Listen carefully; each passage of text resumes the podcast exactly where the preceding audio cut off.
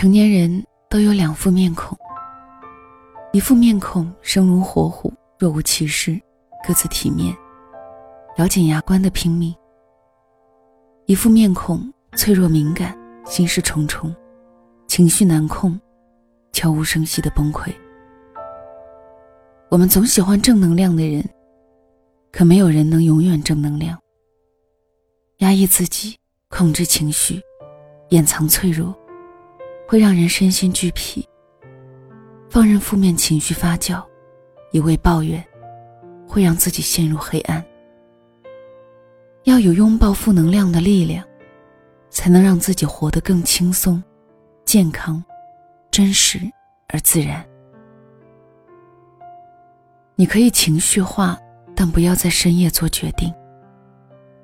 看到一段很有共鸣的话，你是不是也这样？每隔一段时间就习惯性崩溃，又习惯性自愈。谈不上多难过，也谈不上没有多快乐，不温不凉，不悲不喜。人真的很奇怪，明明一切都很好，但是一切也不好。莫名其妙想哭，但是连哭的理由都没有。每隔一段时间就会崩溃，然后自愈，继续崩溃。好像永远无法愈全，尤其是在深夜时情绪发酵，总会做很多后悔的事。有时一遍遍换头像，发一连串矫情的动态，说一长段掏心掏肺的话。有时像刺猬一样控制不住的吵架，用坏脾气伤害自己身边的人。有时会冲动到做决定。删除一个人，放弃一段感情，辞掉一份工作，而一切情绪化的后果，事后都要付出巨大的代价去弥补，甚至无法弥补。都说成年人要学会戒掉情绪，可是大道理都懂，小情绪难控。每次心情不好的时候，总是会告诉自己两句话：你可以悲伤。但不要总在人前哭。你可以情绪化，但不要在深夜做决定。难过的时候不要总找人聊天儿，情绪化的时候不要做任何决定。白天去空旷的地方逛逛，跑跑步，健健身，或者在家慵懒的做做饭，打扫屋子，扔扔东西。晚上把手机、电脑丢到一边，写写字。看看书，做做手账，用微小而幸福感的小事情治愈自己。就像东野圭吾说的那样，无论现在多么的不开心，你要相信，明天会比今天更好。过了那个情绪波动期，一切都会好起来。你可以喊累，但不要选择逃避。现代人压力真大呀。翻到一个博主凌晨发出的一条微博：“你累吗？”仅仅这三个字，却收到了八千多条评论。有人说很累，但我能藏在心里，没有人诉说。有人说很累，但我没资格喊累，妈妈现在还躺在医院。有人说很累，但我无路可退，上有老，下有小。活得像三明治一样，上学累，工作累，感情累，照顾家庭累。不管是哪个阶段，都在各自的生活里，单独的过冬。有时候真的好想把手机关掉，然后一个人去一个谁都找不到的地方，彻彻底底的消失一阵子，不联系任何人，不做任何事情，把一切的烦恼抛之脑后。好好的放空自己，但这始终也只是想想。我们可以喊累，但不可能永远逃避。日子还是要一天天正常的过下去的。该面对的人，一个也躲不开；该面对的烦恼，一件也少不了。在网上看到这样一段话：生活中其实没什么大事儿，但每一件小事儿聚合起来。就铸造了一个人的样子。想做成一件事，最怕的不是没运气、没钱、没伯乐，而是从开始就对自己没什么要求。一个人对自己没要求，就没有资格对这个世界有什么要求。所有的累，大抵都是无法改变现状的困苦。所以，累了就歇息会儿，之后打起精神来，把眼下的事情做到极致。把难倒你的困难踩在脚下，不拖延，不懒散，不怯懦。你对自己有要求，才能对生活提要求。你可以失望，但不要对世界绝望。考上梦寐以求的学校，你发现学校没有期待的好；进入想要进的公司，你发现公司有太多不合理的东西。嫁给爱情。步入婚姻，你看到感情在生活中支离破碎。热情、喜欢、期待，在支离破碎的生活中，会变成两个字：失望。一如一书所言，失望是不是？不过不要怕，生命中原充满失望。有些人失望着，就觉得人生不过如此，得过且过。有些人失望着，就有了逆商和触底反弹的能力；还有些人失望着，就懂得怎么做一个一路撒糖、播种希望的人。最近被忘不了餐厅的五位老人的故事打动。这五位老人加起来超过三百多岁，而且都患有阿尔兹海默症，但他们没有把自己封闭起来。而是参加综艺，在餐厅里工作和人沟通，来刻意练习自我治疗。他们在餐厅里发生的两件小事，特别触动人。第一件事是，有外国客人来餐厅用餐，蒲公英奶奶用流利的英语招待他们，她还主动对客人袒露心扉，坦然地告诉大家五位老人是病人，还温柔笃定地解释参加节目的初衷。这是一次尝试，我们不能只是等在家里，只是等着死亡。第二件事是，客人带患有阿尔茨海默症的妈妈来用餐，向老人求助，怎么告诉妈妈病情，帮她调节心态。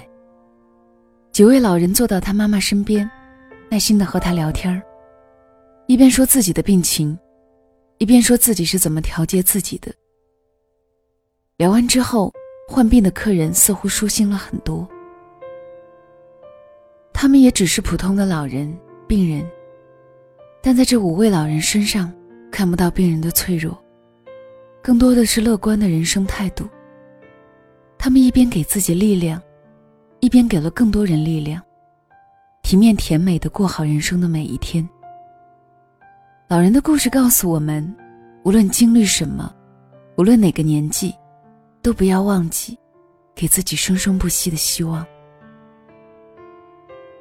生活很难，哄着自己过完。特别喜欢村上春树《挪威的森林》里的一句话：“如果你掉进了黑暗里，你所能做的，不过是静心等待，直到你的双眼适应黑暗。”生活苦吗？没有一种日子是不苦的。工作委屈吗？没有一份工作是不委屈的。心累吗？没有一个人的心上是不带伤的。人生就是挣扎着前行的过程，生活很累，我们无路可退；面对很难，我们避无可避。既然无路可退，那就迎难而上；既然避无可避，那就正面出击。最后送大家网上的一段话。今天再大的事儿，到了明天就是小事儿；今年再大的事儿，到了明年就是故事；今生再大的事儿，到了来世就是传说。没有什么大事大得过“会过去”三个字。难过这东西，难是难，但是都会过去的。人生这条路苦是苦，但你也要哄着自己过完。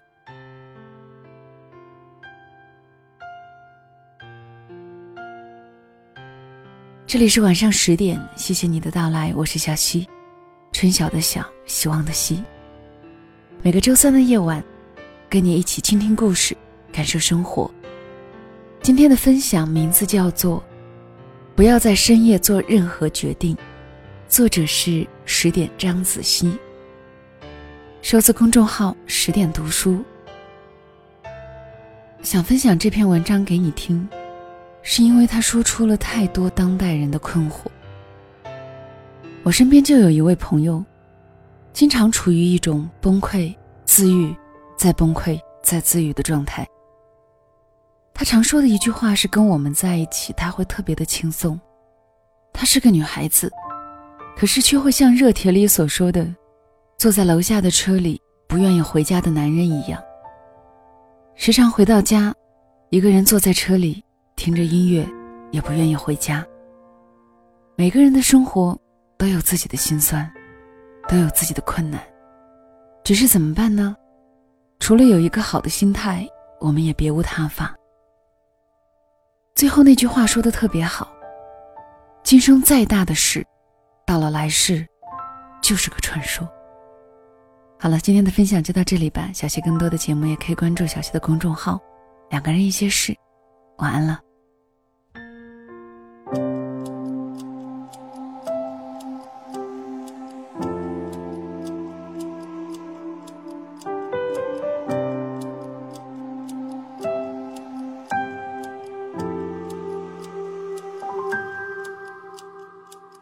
以为青春总会有转弯，以为会有万丈回响在震，却年月眨眼，所剩不多，春秋十载，变作一瞬。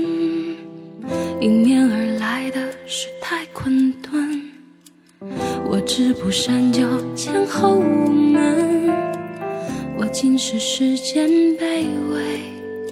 一人，一路奔来，是落木萧萧，可叹流光溢彩的回忆太少。偶尔同世人争吵，是妥协还是守住了骄傲？未来太能，